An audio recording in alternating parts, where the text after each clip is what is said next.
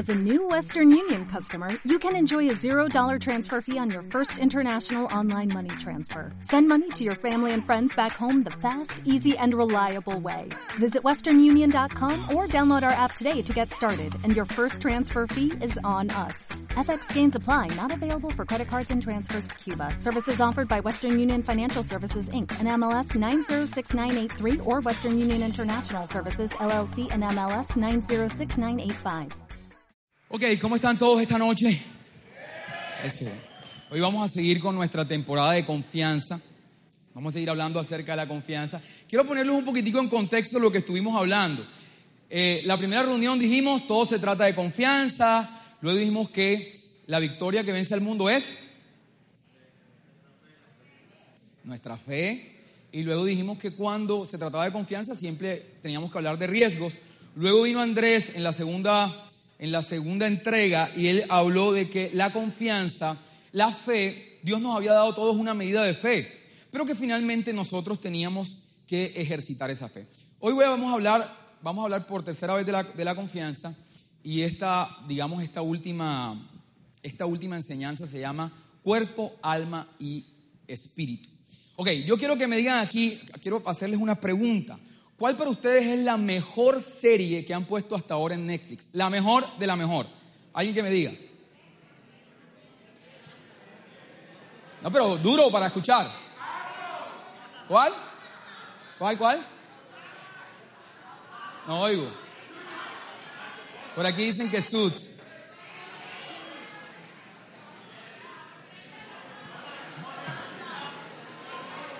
Ok.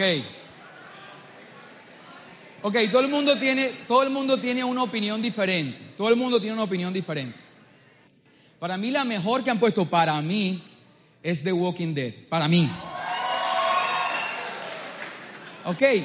Lo importante de una serie, porque a veces yo le he dicho a gente, no sé si te ha pasado, hay un, ruido, necesito que, que guarden silencio para que todos puedan escuchar. No sé si te ha pasado que tú estás emocionado con una serie, tú te la estás viendo y no puedes, que el problema de la serie es que te la empiezas a ver de noche y no puedes dormir porque te tienes que ver todo el mismo día y esa, esa desesperación que al día siguiente tienes que trabajar, pero no puedes parar. No sé si es una cosa horrible. Pero no sé si te pasa que tú por momentos le dices a alguien, hey, mírate la serie que me estoy viendo y cuando la gente se la va a ver, dice, no, no pude pasar el primer capítulo. Y yo, pero ¿y por qué? No conecté. ¿Cómo que no conectaste si llevo tres noches sin dormir?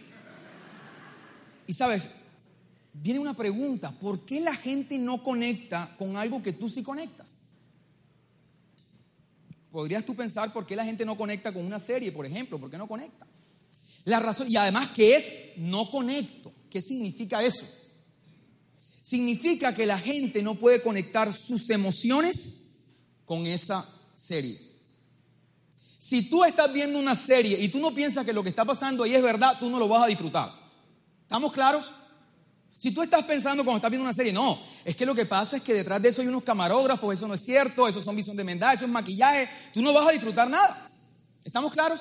Tú necesitas por un momento dejar la incredulidad y conectar tus emociones con lo que estás viendo para que lo puedas disfrutar. Entonces, la gente que no conecta es sencillamente no le vende, no puede conectar sus emociones con lo que está viendo. Los que hemos visto de Walking Dead, tú tienes que sentir aprecio por Rick, por ejemplo.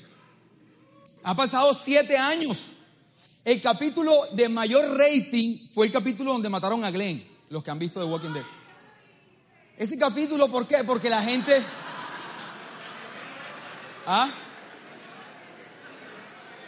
Ok, ese fue el capítulo más impresionante porque la gente, la gente conectó con los personajes. Realmente la gente estaba angustiada, sufriendo. ¿A quién era que iban a matar? Pero ¿y por qué es que nosotros sufrimos por unos personajes que están en su casa acostados? Llenos de plata y nosotros angustiados por ese tipo de cosas. Les cuento, por ejemplo, otra serie que me encanta es Suits. ¿Quiénes ven Suits aquí? Hubo un momento cuando iban a meter preso a, a Mike que yo dejé de vérmela. Yo dije, tengo suficientes problemas en mi trabajo para venir a cargarme los rollos de estos manes que todos los días se meten en un rollo, todos los días. Y dice, Dios mío, pero ¿por qué estos señores no se dedican a disfrutar Nueva York? ¿Por qué todos los días se acuestan a las 12 de la noche resolviendo un problema y al día siguiente se meten en otro? Yo tuve que suspenderla. De verdad, la paré y dije, yo no voy a estar cargándome todos los días con estos rollos de estos manes. No puedo. Entonces, de alguna forma, nosotros conectamos con estas series a nivel emocional. ¿Hasta ahí estamos claros?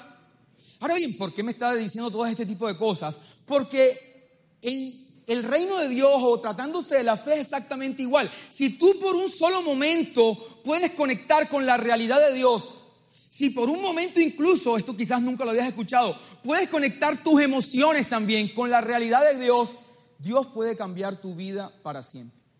Hay una historia en la Biblia que me encanta, que es fantástica. Esa historia dice que había un hombre que tenía un hijo que tenía un problema, el muchacho estaba, se tiraba en el fuego, se, trataba de, hacer daño, de agredir, y el hombre se presenta donde Jesús y, y se le tira los pies a Jesús y le dice, oye maestro, si tú puedes ayudarme, haz algo. Y Jesús le dijo, pero ¿cómo que si puedo? ¿Cómo que si puedo? Le dice Jesús. Si tú puedes creer, hay que creer. Hay que creer, todo le es posible. Ese señor ha metido un grito. Y el Señor gritó, creo, ayuda mi incredulidad. ¿Qué dijo el Señor? Creo, ayuda mi incredulidad. Jesús oró por el muchacho y el muchacho fue sanado. Sabes que yo creo que así como hay gente que no puede conectar con lo que tú puedes conectar, yo creo que aquí hay gente que le cuesta conectar con el mundo espiritual.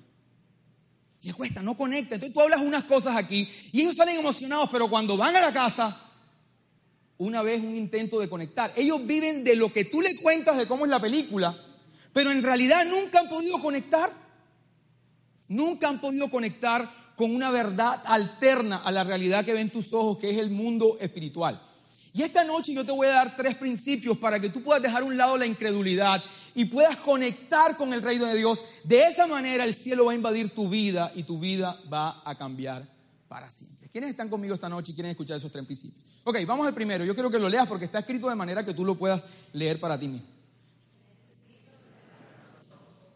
Con más fuerza. Uno, dos y tres. Necesito cerrar los ojos. Quiero contarle una historia que está en, en Primera de Reyes 18. Dice que Israel se había vuelto loca. Israel, estoy hablando del pueblo de Israel. Israel empezaron a adorar dioses falsos. de pronto alguien malentiende.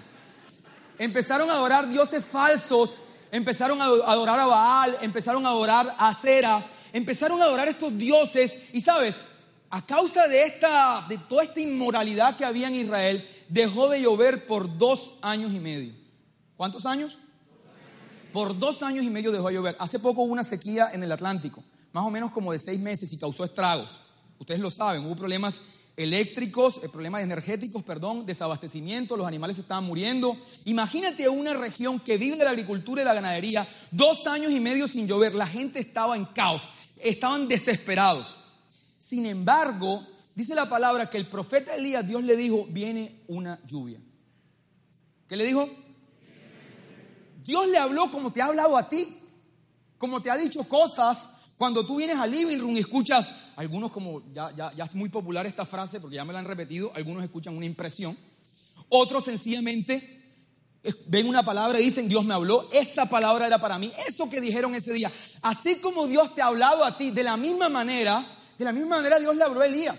Y él sintió en su corazón que iba a llover. Y dice la Biblia que entonces este hombre se fue al monte Carmelo.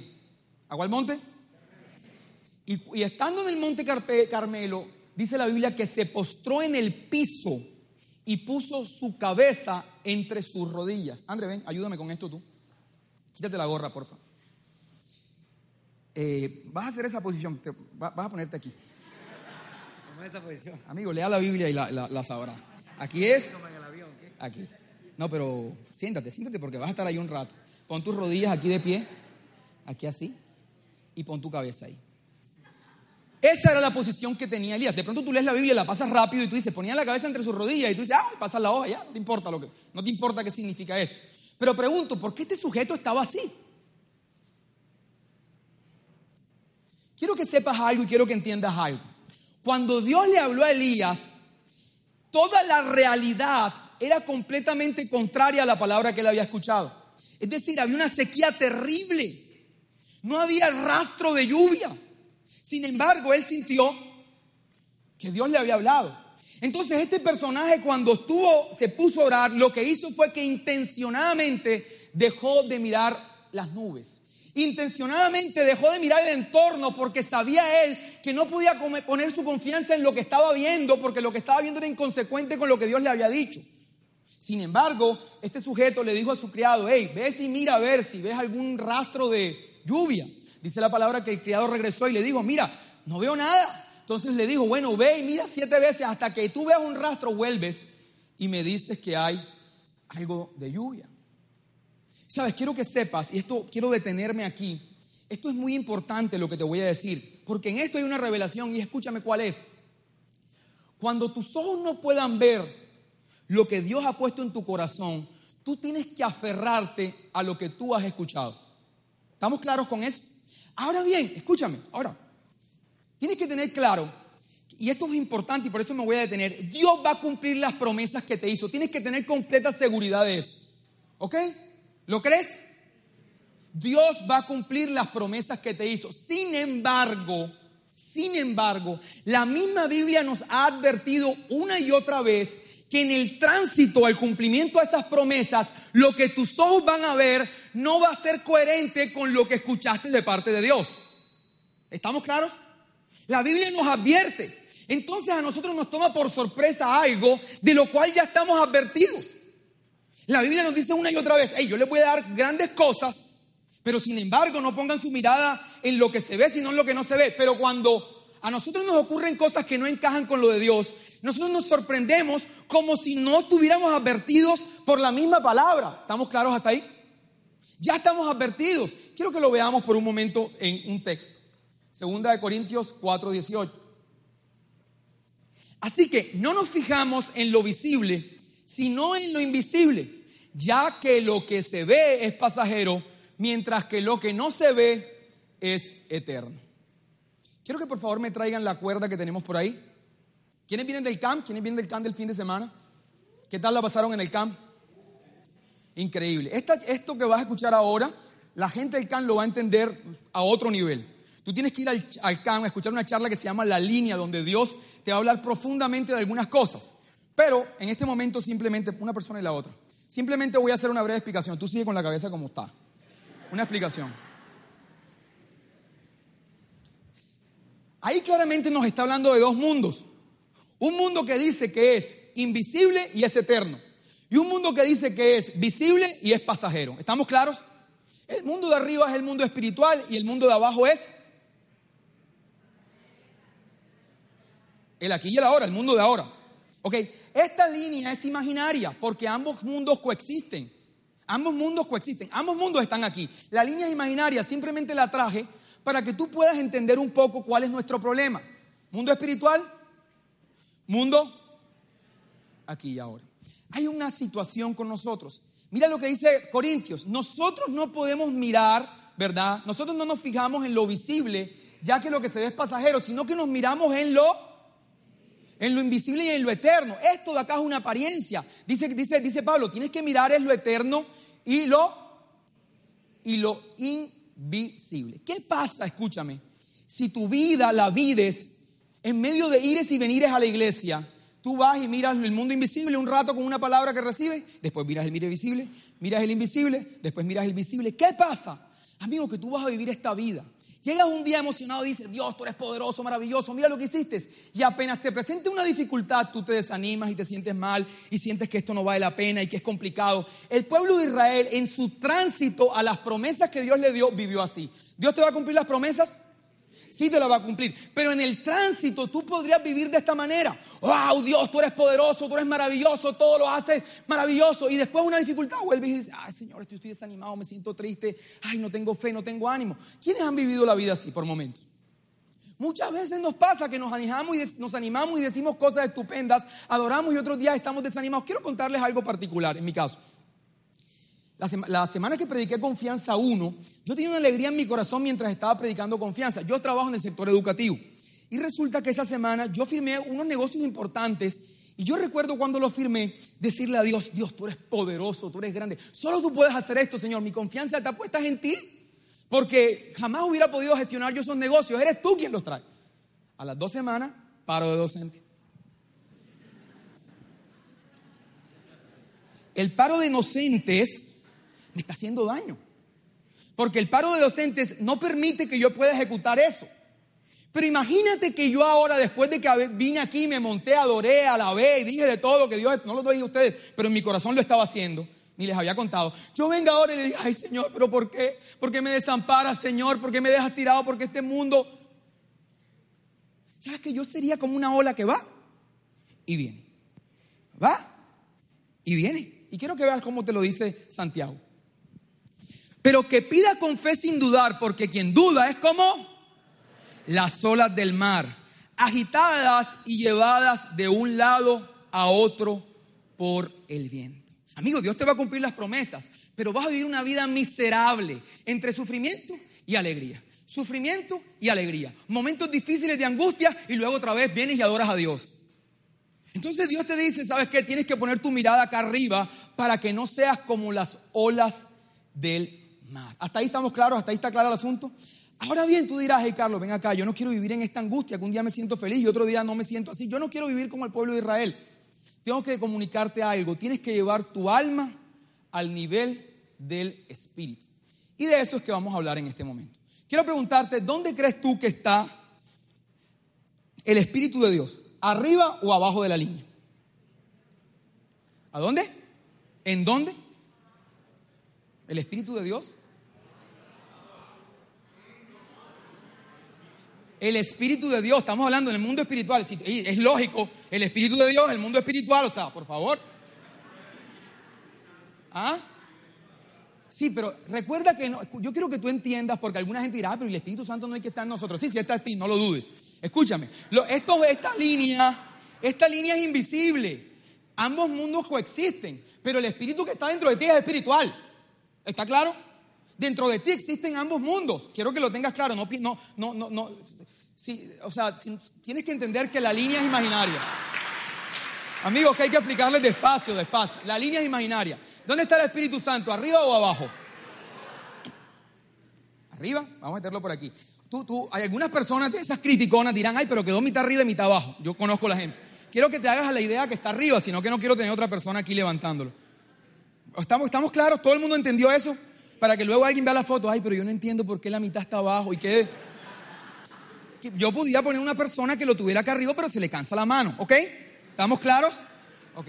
¿El Espíritu de Dios está? Arriba, ok. ¿Dónde está tu Espíritu?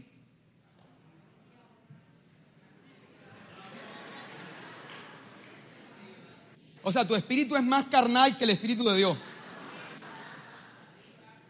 Tu espíritu es espíritu.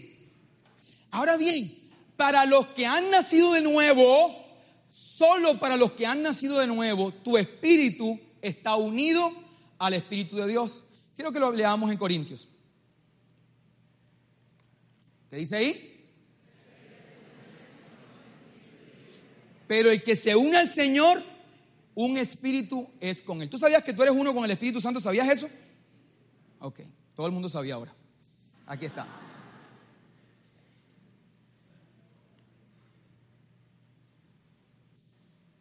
Está unido con el Espíritu de Dios. Tu Espíritu y el Espíritu de Dios son uno solo. Y estás en una perfecta paz y en una posición de descanso. ¿Por qué posición de descanso? Porque Jesús ya terminó su obra. Y Él está sentado, sentado, no de pie, en posición de descanso a la diestra del Padre. Todos sus enemigos están bajo sus pies. Él está en una posición tranquila. ¿Estamos claros? Y tú a nivel espiritual estás en la misma posición, sentado en los lugares celestiales con Cristo. Por eso la palabra dice que nosotros estamos sentados en los lugares celestiales. ¿Estamos claros? Tú siempre te preguntabas, ¿cómo así que yo estoy sentado y estoy aquí y estoy allá? Eso es lo que significa. ¿Ok? Tú estás unido al Espíritu de Dios. Hasta ahí estamos claros. Ahora bien, tu espíritu, como dijo el Señor, también está dentro de ti. Está unido a tu cuerpo y también a tu. Hacen parte de tu constitución. Entonces, aquí está Cuerpo es el amarillo. ¿Estamos claros? Cuerpo amarillo. ¿Ok? Naranja, alma. Alma, naranja. ¿Ok?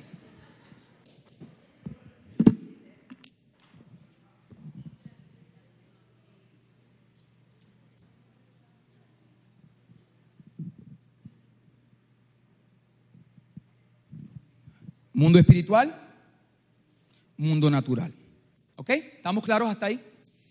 Dios va a cumplir las promesas, te lo dije ahorita, pero en el camino hay complicaciones. Pase el letrero de complicaciones, por favor. Dificultades, es lo mismo.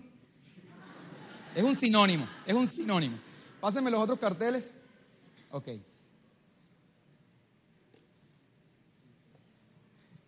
Dificultades. No, aquí abajo, abajo. Ok, dificultades. Pero también, como me pasó a mí con los negocios, tú vas a tener, ¿cómo se llama eso? Logros. Logros chéveres que te hacen pensar que Dios va en serio contigo. ¿Dónde están los logros? Progresos.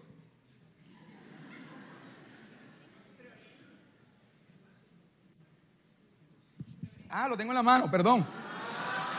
Eh, qué pena. Aquí está. Progreso. ¿Ok? Entonces, ¿qué pasa en medio de esto? Quiero que me entiendas. Tú en el mundo natural, tu alma y tu cuerpo se mueven entre progreso y dificultades. Como las olas que viste ahorita. Progreso y dificultades.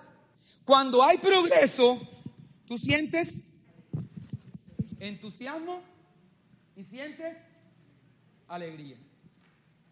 ¿Estamos claros? Progreso, entusiasmo y... Pero cuando hay dificultades, sientes tristeza y sientes desánimo. Esta es tu vida. Esta es tu vida. Perdón. Esta es tu vida. Esta es tu vida. Como un columbio.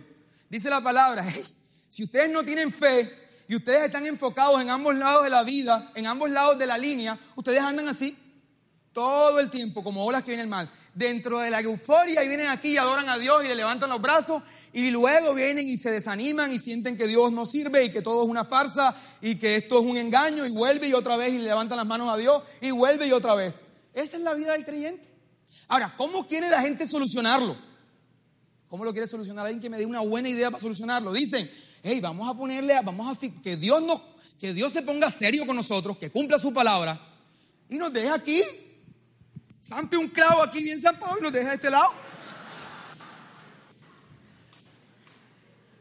Esas son nuestras oraciones. Señor, que todo salga bien, que todo salga perfecto, que todo salga maravilloso. Y nos quedamos aquí, se acaban los problemas.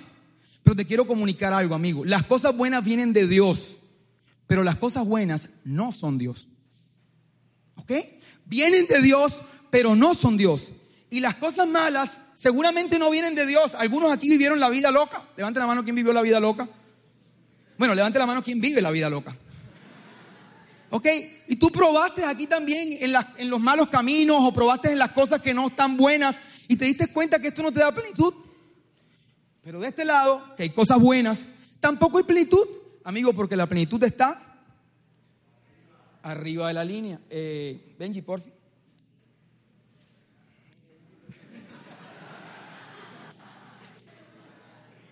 Ahí está la plenitud. ¿Ok?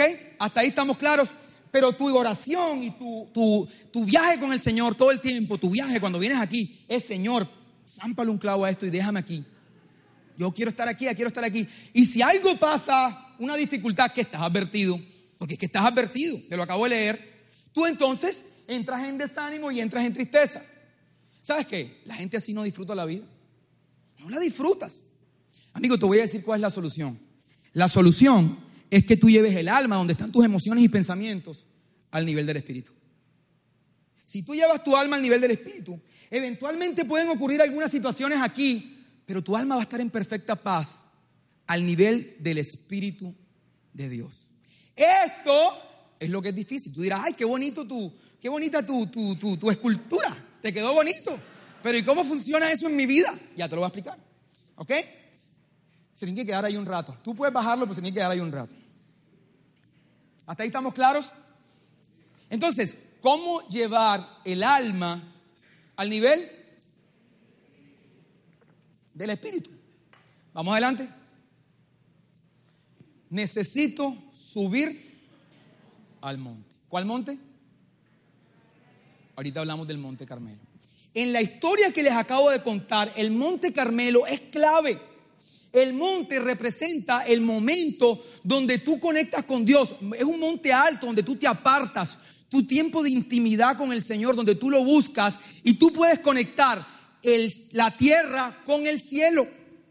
Ese momento es importante. Si tú eres un hombre de Dios y vienes al living room y quieres que Dios cumpla sus promesas, necesitas ir al monte. No por un tema moral. Es que tienes que orar porque es que si no oras Dios te castiga. Falsa mentira. No es que tienes que orar porque Dios es un moralista. No. Tienes que orar porque la única manera de entrar al lugar de intimidad donde conectas la tierra con el cielo es a través del monte, del lugar de oración. En ese monte, escúchame, la fe le da ojos a tu alma y a tu corazón. La fe le da ojos, ojos para mirar qué, para mirar la realidad que está por arriba de la línea. La fe, solo en, momentos íntimos con Dios, se le abren los ojos a tu alma y a tu corazón para ver una realidad. Ahora, ¿cuál? Una realidad que tú no puedes ver aquí. Ahora, ¿cuál es el problema? Que la gente está orando mal. Y quiero que entiendan esto. Esto puede cambiar tu vida, esto que te voy a decir. La gente que hace cuando ora desperdicia sus momentos con Dios, llevándole a Dios desánimo, dificultades, tristeza, una actitud de víctima. Y te presentas ante Dios y te quejas que Dios, que la cosa no me sale, que no me sale, que el trabajo, que no tengo novio, que me dejó, que me puso cacho, que ha sido una vida difícil. Y todo el tiempo estás, te presentas ante Dios en una actitud de queja o incluso peticiones que son lo mismo. Cuando son peticiones que no están acompañadas de fe, estás tú ahí en esta línea, te mueves en esta línea. Pero el propósito de la oración no es que tú traigas tu cargas al Señor y tú dirás, ay, pero la palabra dice que podamos, nosotros debemos traer nuestras cargas a Jesús. Sí, pero es que no puedes confundir tus cargas con el peso de tu incredulidad. El propósito de la oración es que tú conectes con la perspectiva de Dios que tú mientras estás orando le puedas llevar esto a Dios, pero luego tú conectes con la perspectiva de, Dios, que entres al mundo de la fe y puedas ver las cosas con la perspectiva que Dios las está viendo. Cuando eso pase, entonces tú con una palabra puedes traer el cielo a la tierra. Por eso si tú escuchas al Padre Nuestro, el Padre Nuestro dice, hey, cuando ustedes oren, dijo Jesús, Padre Nuestro que estás en los cielos, santo es tu nombre. ¿Qué significa eso? Padre, tú eres poderoso, estás arriba de la línea, tú estás por encima de mí, tú lo ves todo, tú lo controlas todo, santo es tu nombre. Cuando tú entras en nivel de comprender que Dios es grande, que Dios es bueno, que Dios te ama, entonces es que luego dice, ¿sabes qué? Que tu reino venga a la tierra y no antes. Esa primera parte del Padre Nuestro la gente la olvida y la gente solo se queda en el peso de su incredulidad y sale de ahí, se para de ahí después de haber orado tres horas de seguido, se para de ahí sin haber entrado nunca al mundo de la fe o al mundo de la perspectiva de Dios. Entonces tú le preguntas a una persona en una iglesia y te dice, es que el problema es falta de oración. ¿No has escuchado eso? Tienes que orar una hora, dos horas, tres horas, cuatro horas. Métete, falta que dobles rodillas y que hagas ahí. falsa mentira. Amigo, eso es una burrada. Te voy a decir por qué. Te voy a decir por qué. Tú tienes que vivir en una comunión permanente con Dios. Permanente. Pero cuando se trata de una petición específica, el tiempo que tú te vas a durar orando es el tiempo que te demores en conectar con la perspectiva de Dios. Cuando tú conectes con la perspectiva de Dios, amigo, párate y actúa. Entonces la gente ora todos los días, ora todos los días, pero nunca pasa la etapa en la que lleva su alma al nivel del Espíritu, nunca. Simplemente lo que hace es recordarle a Dios que está aquí y pedirle a Dios que lo lleve acá. Padre, yo estoy aquí, llévame acá. Pero nunca coge la perspectiva de Dios, de la situación, y lleva su alma a nivel del Espíritu. ¿Me, estoy haciendo entender con esto? Entonces es súper importante, escúchame, estos tiempos de oración. Jesús iba a un monte y oraba por horas. Y luego, cuando te hablo de horas, no te hablo de tiempo desperdiciado, tiempos conectando con la perspectiva de Dios, porque el propósito de él era muy importante. Y luego venía y en un par de segundos sanaba a cientos de personas que estaban, que tenían, que tenían problemas. Ahora bien, yo quiero que tú quiero explicarte algo un poco más profundo y es ¿por qué la gente le pasa esto? ¿Por qué la gente no pasa, no, no, no puede, no puede encontrar la perspectiva del cielo? Amigos, sencillamente por lo que la gente está escuchando. Dice la Biblia que la fe viene por. Si tú no estás escuchando la palabra de Dios, nunca vas a entrar al, nunca vas a entrar al cuarto de la fe, nunca vas a entrar al momento de la perspectiva de Dios.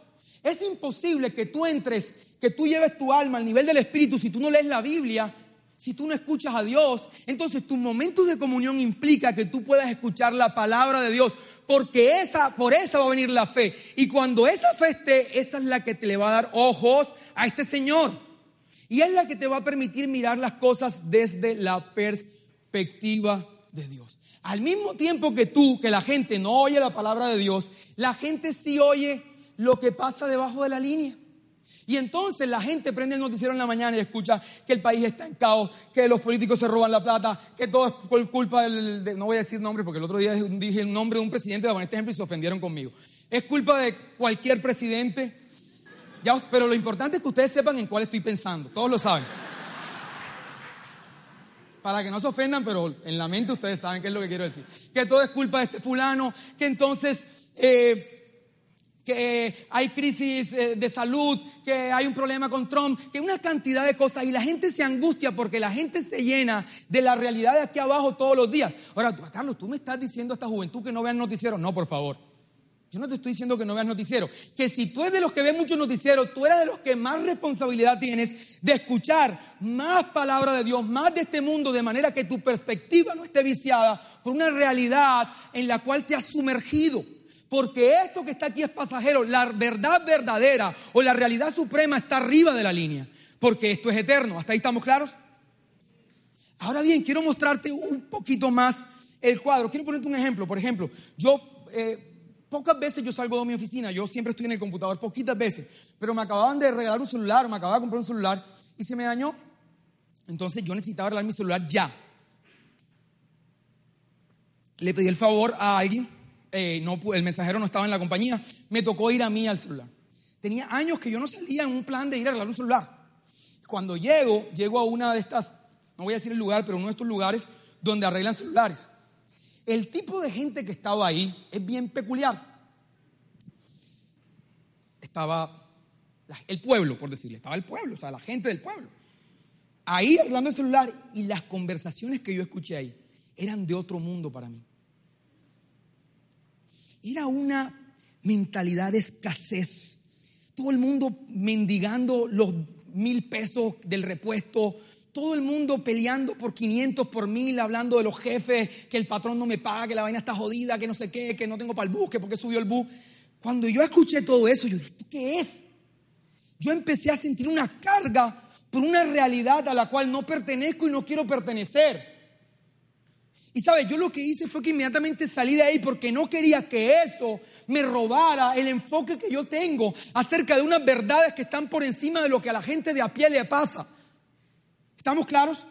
Y si tú te sumerges en las verdades de la gente de a pie, vas a vivir como la gente de a pie. Amigo, tú sabes que en la Biblia el único gigante que hablan no es eh, Goliat, hay otros gigantes que en la Biblia se mencionan. Y todos esos gigantes en el libro de Crónicas fueron vencidos por un grupo de personas. Adivina quiénes eran. Discípulos de David. Si tú quieres ser un vencedor de gigantes, tienes que andar con vencedores de gigantes. Si tú quieres salir de la pobreza, amigo, no puedes andar en entornos donde solo se hable de pobreza. Tienes que andar en entornos donde se hablen las verdades eternas de Dios para que entonces tu enfoque esté arriba de la línea y no abajo de ella. ¿Hasta ahí estamos claros? Tienes que por momentos abortar de tu vida a cierta gente. Y quiero ponerte el ejemplo de Jesús. Jesús zafó un poco de gente, y léenos la Biblia, un poco de gente zafó. Te voy a contar un ejemplo. Te voy a contar un ejemplo. Dice la palabra que había un man que se llamaba Jairo. Era el principal de la sinagoga. ¿Cómo se llamaba el man? Jairo. Entonces este man tenía la hija enferma. Y llega donde Jesús y le dice, hey, necesito que me ayudes, que mi hija se está muriendo. Y Jesús le dice, vamos para eso, ya voy para tu casa a ayudarla. En el camino, como Jesús cuando llegaba a un lugar, todo el mundo quería que Jesús lo sanara. Él le había dicho que sí a Jairo, pero en el camino la gente lo empezó a apretujar. Ahí fue donde lo cogió esta señora que el flujo de sangre. Le prendió la pierna y lo dejó ahí estático un rato. Mientras, mientras la pelea se estaba muriendo y después lo coge otro, lo coge otro. Cuando pasa el tiempo, llega gente y le dice, hey maestro, ven acá, este man que no te moleste más, que ya esta pelea se murió. Imagínate la cara de Jesús. Si iba para la casa de él y estos manes me pararon aquí. ¿Entiendes? Entonces él mira, mira, o sea, él mira a, ¿cómo que se llama? A Jairo, mira a Jairo y le dice, hey, hey, Jairo, no temas, solo cree. Solo cree. Jairo le acaban de decir que su hija había muerto. Le digo, no temas, solo cree. Entonces, en ese momento, él escogió a tres personajes, a Pedro, a Jacobo y a Juan. A los demás los zafó a toditos, toditos. ¿Por qué creen que los zafó? Amigo, porque la peleita se le había muerto. Y él no podía ir con cualquier tipejo a hacer un milagro de esta naturaleza. Él necesitaba ir con gente de fe, con gente que tuviera unas convicciones serias. Y entonces zafó a todo el mundo y dijo, vengan ustedes tres. Cuando llegaron a la zona, la gente le dijo, él dijo, no, mira, tranquilo, que ella está dormida. Y la gente se burlaba de Jesús. ¿Sabes qué hizo Jesús? La habitación de la niña estaba llena de gente. ¿Sabes qué hizo Jesús? Sacó a todo el mundo de la habitación. ¡Ey, todo el mundo para afuera! Y, y solamente quedó ahí la niña muerta, Jairo y los tres personajes, y entonces oró por ella. Amigo, hay momentos en donde tú tienes que abrirte de los ambientes que te llevan solo a mirar debajo de la línea y tienes que enfocarte en las cosas eternas que Dios quiere darte. ¿Estamos claros? Ahora bien, si tú miras un salmo, ¿verdad? Porque estamos hablando de la oración y del tiempo de comunión. El salmo David también se queja, ¿no los han visto todos los salmos? Ay, Señor, que mis enemigos me persiguen y me quieren matar y yo soy carne de no sé qué. ¿No lo han visto? Pero luego el salmo termina diciendo, pero tú eres poderoso, gigante, Dios, maravilloso, casi me equivoco, maravilloso, Dios, poderoso, gigante. Tú eres el Dios de Israel que hiciste cosas con nuestros padres. La diferencia entre David y tú es que tú te quedas en el nivel de la queja. David llevaba su alma al nivel del espíritu. Y eso marca la diferencia entre la clase de vida espiritual que tú tienes. ¿Hasta ahí estamos claros? Vamos al tercer punto. A la cuenta de tres, uno, dos, tres. Este señor tiene que ponerse de pie. Denle un aplauso a Andrés. Quédate ahí, quédate.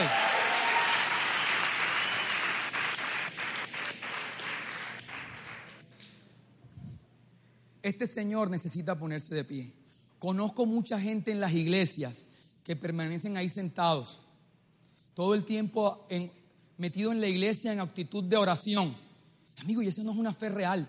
Por eso esa gente no puede dar testimonio de la obra de Dios en su vida. Esa gente solo sabe hablar de la iglesia y de Dios. ¿No, han encontrado gente así que tú le hablas de cualquier cosa en la vida y ya se les acabó el tema de conversación? Amigo, porque siempre están sentados ahí. Escucha lo que te voy a decir. Escucha, la fe, escúchame, es muy diferente a la esperanza. El que está sentado ahí todo el tiempo vive en la esperanza, no en la fe. La esperanza, escúchame, la esperanza es un deseo. Pero la fe es una demostración. La esperanza dice, yo lo quiero con todo mi corazón, pero la fe hace que pase y habla como si hubiera pasado. La esperanza, ¿sabes qué? La fe no se limita porque quiero que pase, quiero que pase. No, escúchame, la fe busca los planos y empieza a trabajar. Si estuviéramos hablando de una construcción para los constructores, la esperanza es el proyecto, pero la fe es el contratista. Entonces, amigo, si tú vives a nivel de la esperanza, vives ahí sentado creyendo que Dios va a hacer algún día, quiero que sepas que parte de la fe implica que un momento cuando llegó, escúchame, por eso la gente que, por eso, esa es la, y esa gente de la que te estoy hablando es la que luego se para, no tienen ni un peso en el bolsillo y luego se paran y te dicen, tienes que orar más. ¿Y para qué voy a orar más? Para andar como tú.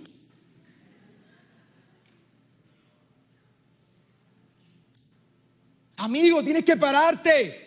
Porque el tiempo que tienes para orar es el tiempo en donde, escúchame, en donde pudiste ver la perspectiva de Dios. Cuando la viste, párate y actúa. Dice la palabra que llegó Jesse, llegó el, criado. No se llamaba Jesse, olviden eso. Llegó el criado. Donde él, donde Eliseo, donde Elías. Y le dijo, veo una nube como del tamaño de un puño. Pregunto, ¿una nube como del tamaño de un puño en una tremenda sequía significa que va a llover? Claro que no.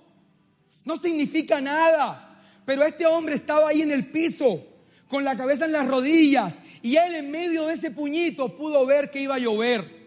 Y apenas sintió en su corazón que iba a llover, apenas su alma se fue al nivel del espíritu, apenas él miró con la perspectiva de Dios, dice la palabra que enseguida le dijo a su criado, corre, y busca a Acab, que era el rey en ese momento, y dile que se apure porque una fuerte lluvia viene. El man se paró y dice, por cierto, eso nunca lo había leído en la Biblia, que Dios le dio unas fuerzas especiales. Nunca había leído eso, lo leí apenas hoy. Y que este hombre, Acab salió en su carro, pero este hombre Dios le dio una fuerza especial y corrió a la par del carro de Acab y llegó primero que al mismo Acab. Este hombre se movió enseguida como si ya estuviera... ¿Estaba lloviendo? No. Pero este hombre ya se estaba moviendo en la dimensión de la fe. Y tú tienes que aprenderte a mover de esa manera. Tienes que aprender, sabes, a avanzar en la vida. Cuando escuches, cuando tengas las cosas con la perspectiva de Dios, avanzar. Tú dirás, ay Carlos, pero yo he avanzado. Yo he avanzado, yo he hecho cosas y sin embargo no veo que la, la realidad de Dios se manifieste en mi vida. Amigo, quiero que sepas que la perseverancia en eso que has escuchado también es fe. Tú sabes que una vez Jesús fue a sanar un ciego y también lo sacó del tumulto. ¿Por qué lo sacó del tumulto? Porque la gente estaba incrédula, lo sacó del tumulto y se lo llevó aparte. Y en medio de eso le dice el man, eh, este, en medio de eso, ¿sabes lo que hace? Le escupe los ojos al man. Imagínate tú eso. Jesús le escupió los ojos para sanarlo. ¿Y tú sabes qué pasó? Jesús le preguntó, ¿puede ver? ¿Sabes qué dijo el Señor? Sí, te equivocas. El Señor dijo, hey, ¿sabes qué? Yo veo a la gente como rara. Yo veo a las personas como unos árboles. Jesús oró por él y el man no se sanó bien. ¿Sabes qué hizo Jesús? Dice la palabra que volvió a poner sus manos sobre él, oró y quedó sano. Amigos, si Jesús fue perseverante en lo que había escuchado, ¿quién te crees tú para solamente buscar por un momento la bendición de Dios y luego dejar todo tirado. Si el mismo Jesús perseveró en lo que había escuchado, ¿cómo tú abortas el plan de Dios solo porque algunas cosas no son como tú quisieras que fueran? Amigo, quiero que sepas, escúchame, que por un momento tú logras dejar la incredulidad, por un momento, si esta noche por un momento lo logras hacer, el cielo puede invadir tu vida y tu vida puede cambiar para siempre.